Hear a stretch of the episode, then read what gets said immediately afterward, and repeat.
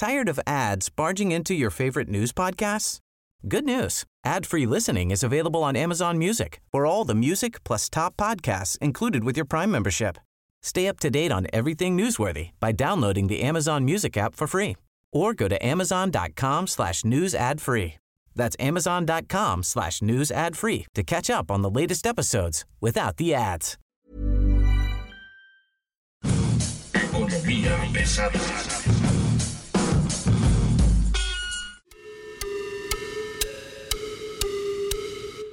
Señoras, señores, bienvenidos a Economía Pesada. Mi nombre es Luis Carriles, arroba Luis Carrujos. Y hoy le vamos a presentar el verdadero informe de actividades del sector aviación. ¿Qué pasó con el avión presidencial? ¿Se vendió, no se vendió? ¿Se alquiló, no se alquiló? ¿Cómo les está yendo las aeronaves? ¿Las empresas están haciendo negocio, no están haciendo negocio? ¿Va a servir mexicano, no va a servir mexicana? ¿Hay una crisis, no hay una crisis? La verdad es que el sector aviación probablemente sea uno de los indicadores que más rápidamente se puede recuperar, pero también más rápidamente pueden entrar en crisis. Normalmente las crisis en aviación son mortales. Entonces hay que ser mucho más ducho de lo que uno cree para poder manejar una empresa como esta. Por México han pasado, no sé, 40 empresas diferentes intentando sobrevivir y bueno, pues ahí andan, ¿no? El último intento probablemente que estemos viendo en la era moderna es revivir mexicana, ¿no? Sacarla de la nada, revivir la marca, todos los shows que traen aquí. Y bueno, para hablar de ello tenemos a Rosario Avilés. Rosario Avilés, periodista de, no sé, 40 años en la industria, que ha manejado el sector de negocios, que ha manejado el sector de aviación, experta en temas de aviación. Rosario, ¿cómo estás? Buen día.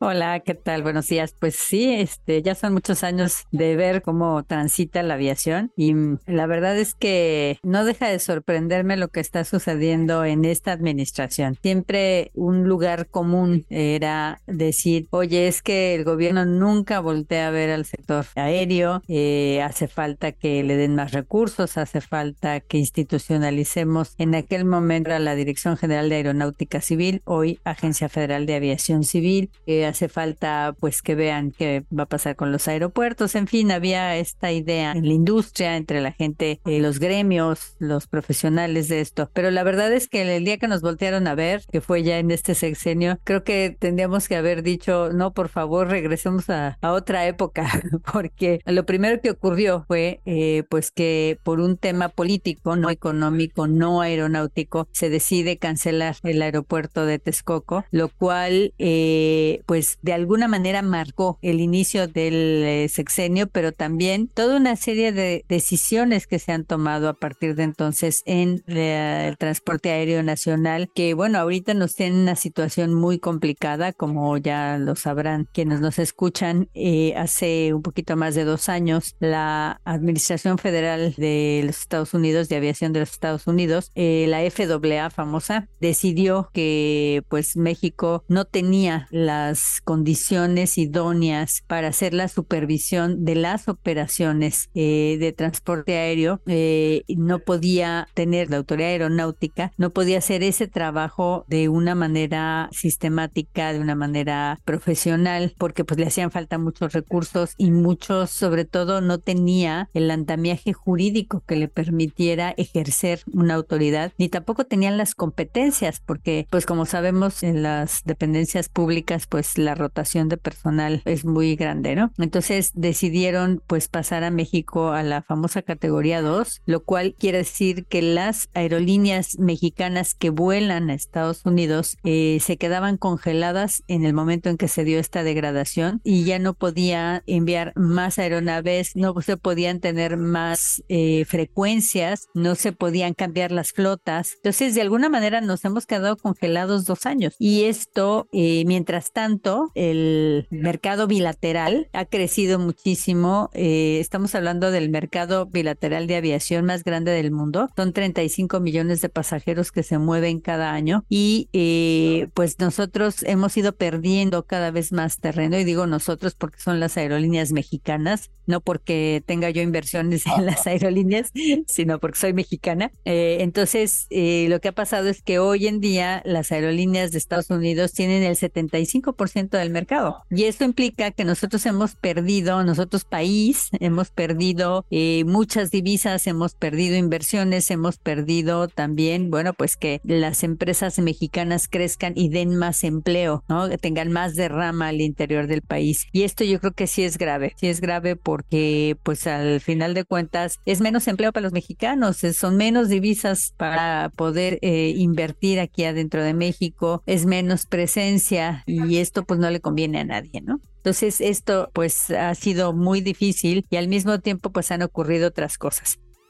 ¿Me estás diciendo tú que el presidente más soberano de México le está regalando el mercado más mexicano que nunca a los gringos? Así es, exactamente. Eso lo, acabas de explicar perfectamente bien. No es soberanía aérea. Exacto. En, tus palabras. Exacto, exactamente, porque eh, pues al final de cuentas es un mercado que debíamos explotar a la par, ¿no? Este, ellos ganar tanto como nosotros o viceversa. Hay una axioma en la al interior de la organización de Aviación Civil Internacional de la OASI, que dice que debe haber real y efectiva reciprocidad, ¿sí? Y para esto es que se hacen los convenios bilaterales de aviación con la idea de que todos ganen, o sea, que no sea solo para un lado. Pero eh, el problema aquí, y claro, mucha gente dice, ¿por qué tiene que venir la FAA a auditarnos? Porque son autoridad, porque les toca a ellos. Exacto, porque ellos son autoridad en su país y lo que están auditando es la capacidad que tiene la autoridad aeronáutica en México para vigilar que las operaciones que salgan de México hacia Estados Unidos estén vigiladas correctamente, que eh, los profesionales que viajan para allá tengan su licencia en regla, que los controladores que van a recibir a las aeronaves que vienen de Estados Unidos sepan hablar perfectamente bien inglés y sepan guiarlos a donde van, que pues tengan la capacitación necesaria, en fin, que estas aeronaves que van a volar a Estados Unidos tienen las competencias requeridas para hacerlo de una manera segura y eficiente. Esa es la razón por la que está esta auditoría y pues es tan simple como decir no quiero que me auditen, pues no voy a Estados Unidos, pero entonces nos vamos a perder ese mercado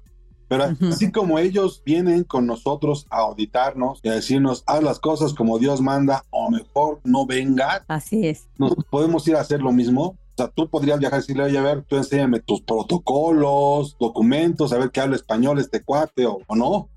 Mira, en teoría, en teoría se podría, pero la verdad es que eh, lo que está auditando la FAA es que México cumpla con los anexos de la Organización de Aviación Civil Internacional, de la OASI. Esto quiere decir que estamos eh, apegándonos a las normas que México ya ha aprobado y que ha adoptado como su manera de hacer aviación. Entonces, lo que está diciendo la FAA es que no te estás apegando a hacerlo. Sería muy difícil que México tuviera los inspectores y los eh, protocolos como para ir a hacer ese examen, no a Estados Unidos. Ya quisiéramos hacerlo a Guatemala o a El Salvador o a Honduras. no tenemos el personal para hacer eso, ¿no? Entonces, este, yo creo que aquí el problema es que pues tenemos una aviación que ha sido de alguna manera pues vista como un departamento más legalmente tenemos la capacidad técnica, económica y probablemente, este, no sé si operativamente no lo podemos hacer. No, no lo podemos hacer porque hay una rotación de personal muy grande no hay personal, no hay dinero, no hay capacitación. Por ejemplo, un inspector, esto era muy común, sobre todo antes de esta auditoría, pero era muy común que un inspector que llevara 10, 12 años trabajando en la Dirección de Aeronáutica Civil, eh, de repente se creaba una aerolínea nueva y estaban buscando técnicos y decían, ¿cuánto ganas? Pues no sé, 8 mil pesos, 10 mil pesos. Perfecto, yo te pago 30 mil. Pues obviamente ese mismo día renunciaban y se iban a la empresa nueva, ¿no? Y claro, se perdía toda esta pues experiencia expertise que se había hecho en estos 10, 12 años. Y entonces era siempre volver a empezar. Entonces, parte de lo que se está esperando, se, o se, se supone que podría suceder si es que nos dan la categoría 1, es que a partir de ahora estemos haciendo una eh, aviación institucionalizada, ¿no? Una profesionalización de esta actividad que la verdad es pues de altísima tecnología, de altísima especialización y que no podemos dejar en manos de cualquiera, ¿no? Pues no puedes dejar en manos de cualquiera, no puedes dejársela, digo, tampoco al gobierno, a cómo están las cosas, pues tampoco el gobierno mexicano tiene la capacidad de hacerlo. Yo lo que quiero entender es esto, tenemos dos años perdidos, ¿no? Y el 75% del mercado se lo están llevando los gringos. Así es. ¿Podemos saber cuánto suma esto en dinero? Mira, es difícil, tendría que hacerse un estudio concientudo. Yo tengo dos cifras que comentar. Una es cuando nos eh, degradaron en el 2010, la Cámara Nacional del Transporte Aéreo hizo un estimado de cuánto había perdido México en cuatro meses de estar en categoría 2. Y estábamos hablando de 2 mil millones de dólares. Si eso fue en esa época, si lo transportamos ahora, pues ya no fueron cuatro meses, han sido 27 meses. Entonces son casi siete veces más. 14 mil millones de dólares. Así es. ¿Por qué? Porque hemos perdido, hemos dejado de ganar, ¿sí? Y el crecimiento del mercado se lo ha llevado las aerolíneas extranjeras y obviamente ellos se llevan eso que venden y lo llevan a su país, no lo dejan en México, ¿no? Mucho dinero. Es literalmente lo de una refinería de dos bocas, según los precios. Así es. Bueno, ese es obviamente una extrapolación, no es un número que te puedo decir si está soportado, nomás te, te lo comento porque así fue en aquel momento. Pero también sabemos que en la próxima temporada invernal, o sea, la que empieza en octubre y termina en abril, hay un, un poquito más de datos. Eh, se están dejando de ganar en este específico mercado de nuevas rutas, son nuevas rutas nada más, no el mercado en general, sino nuevas rutas, 280 millones de dólares. y esto ya está estimado pues con números un poquito más certeros, ¿no? ¿En qué periodo? Nada más en la temporada invernal, octubre del 2023, abril del 2024 estamos hablando del mercado nada más de Estados Unidos, ningún otro mercado. Ese, es el que está ahorita, sí, un Atlanta Cozumel. El Atlanta Cozumel que este, es de Delta ahora, frecuencias semanales de 7, o sea, uno diario, ¿no? Entonces, estás hablando Cancún, Los Ángeles.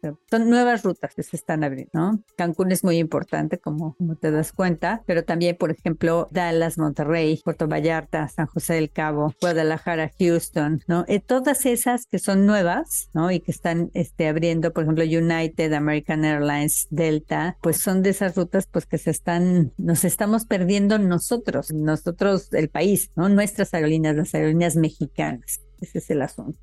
No, pues no, no, está para pensarlo dos veces.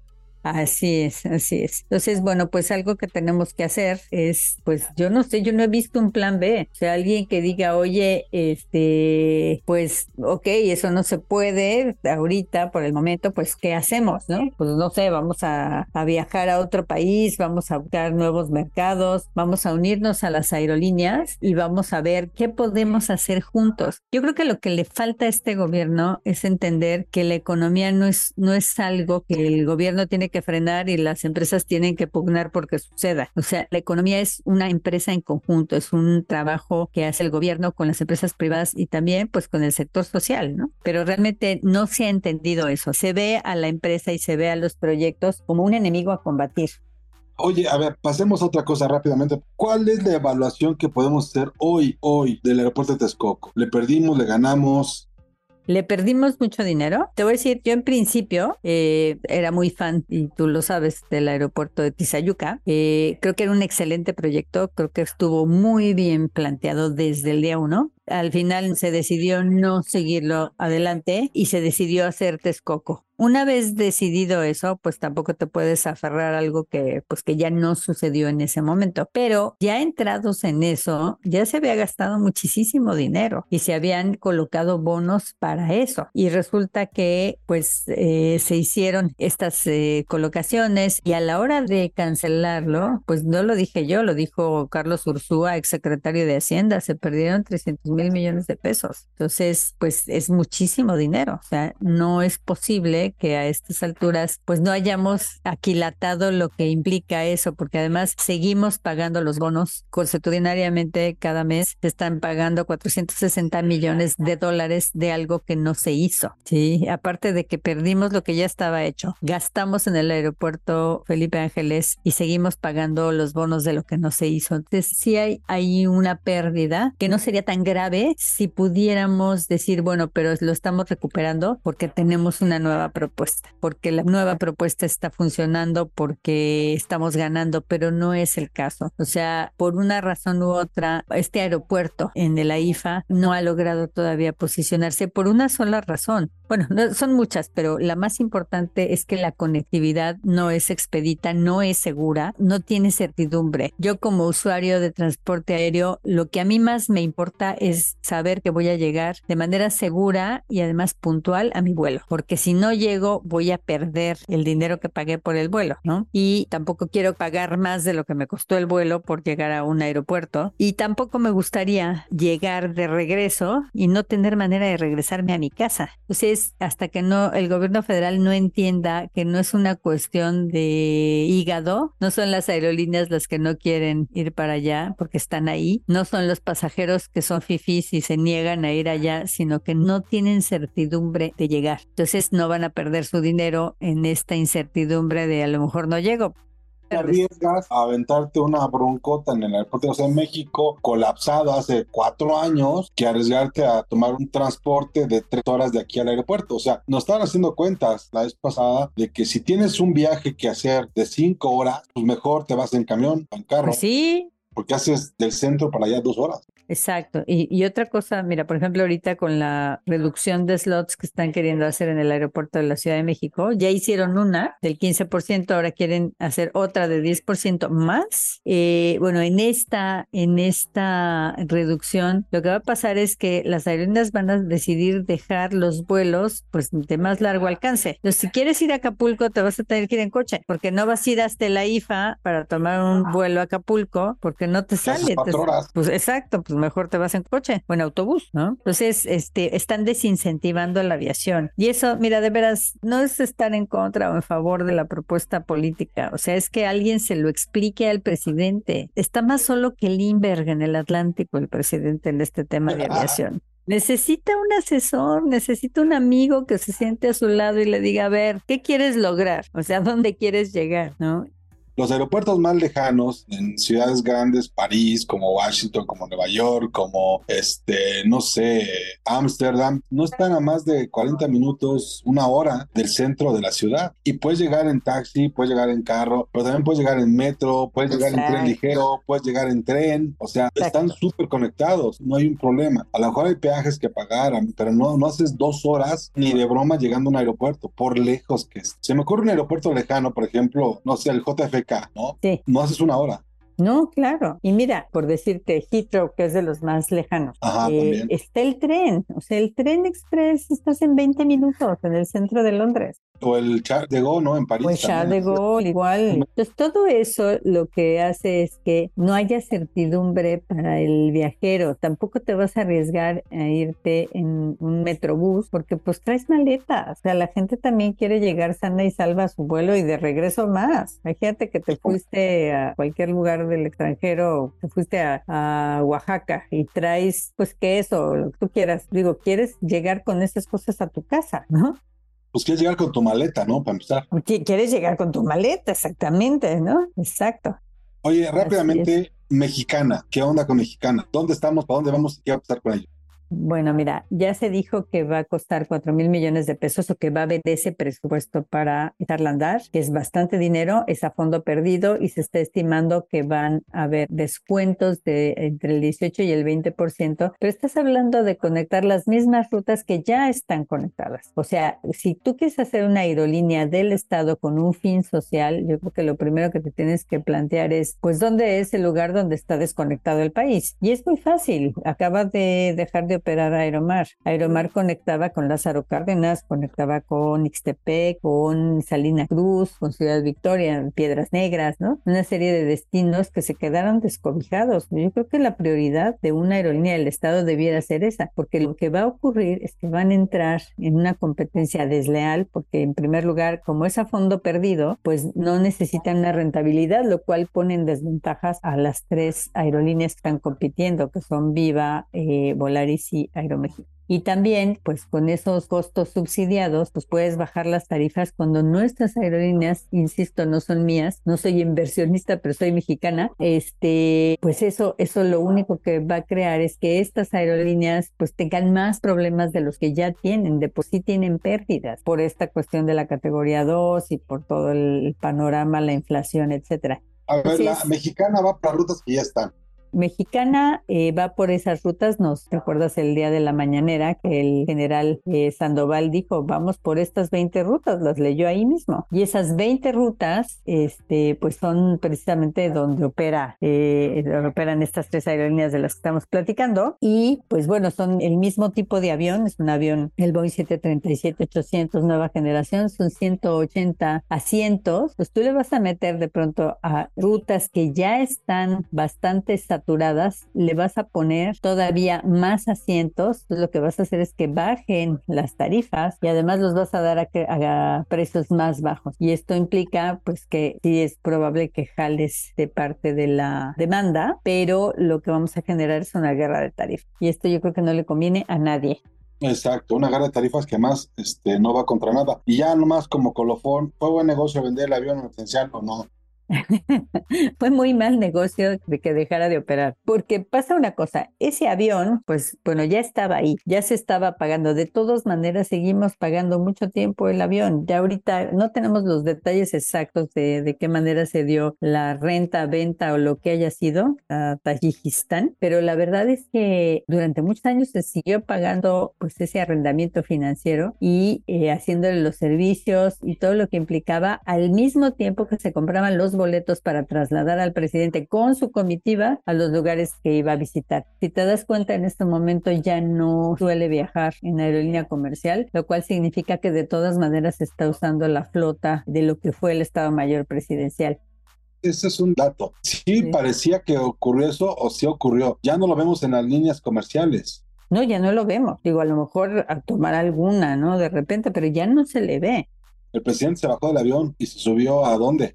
A los aviones que ya estaban, que eran del Estado Mayor, ¿no? Ya no existe, pero están este, operados por la Fuerza Aérea Mexicana. Y estás hablando de aviones, pues que pertenecieron a los presidentes anteriores, ¿no? El 737, el 757, que estaban ahí, ¿no? Pues bueno, pues así está. La verdad es que ha sido una locura. Destinar 4 mil millones de pesos, o sea, 235 millones de dólares a recuperar una aerolínea, no le está recuperando, está recuperando la marca. Yo nomás diría, pues sí era mejor negocio, es muy raro el nacionalismo presidencial, pero bueno, cuando haces los números y los pones en comparaciones, pues sí da mucha bronca porque este, pues sí es mucho dinero y no ves como muy claro qué está pasando con él. Oye Rosario, yo tengo que cortarte hoy, la verdad es que ha estado bien interesante todo esto y bueno, pues estaremos pagando los errores del presidente por cuántos años. Pues bastantes años, cuando menos los 20 que le quedan a los bonos.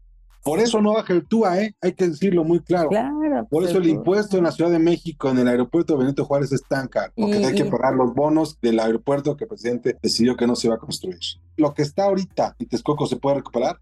Eh, yo lo veo complicado, pero quizás sea menos caro que seguir eh, apostándole a la interacción de eh, la IFA con el aeropuerto de la Ciudad de México. Esto no lo dije yo, lo dijeron los técnicos en su momento, los mismos técnicos de CENIAM. A máxima capacidad de la IFA con el ICM, lo único que le aumentan es el 15% de capacidad al aeropuerto de la Ciudad de México. Es decir, vamos a gastar o gastamos dinero en algo que en el futuro vamos a tener que sustituir de todas maneras. Exacto, ese es el punto. Oye, Rosario, muchas gracias. No, gracias a ti. Rosario Vilés, usted la puede leer. ¿En dónde te pueden leer? Eh, se llama Despegues y Aterrizajes, aparece en El Economista los martes, pero también en Aviación 21 es www.a21.com.mx y pues ahí está no solamente estos análisis, sino análisis de muchos otros colaboradores y notas periodísticas enfocadas a la aviación. Muchas gracias. gracias a ti.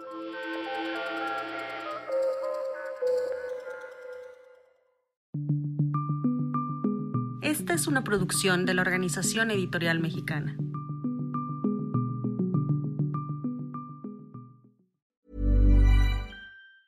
Tired of ads barging into your favorite news podcasts? Good news. Ad-free listening is available on Amazon Music. For all the music plus top podcasts included with your Prime membership. Stay up to date on everything newsworthy by downloading the Amazon Music app for free or go to amazon.com slash news ad free. That's amazon.com slash news ad free to catch up on the latest episodes without the ads.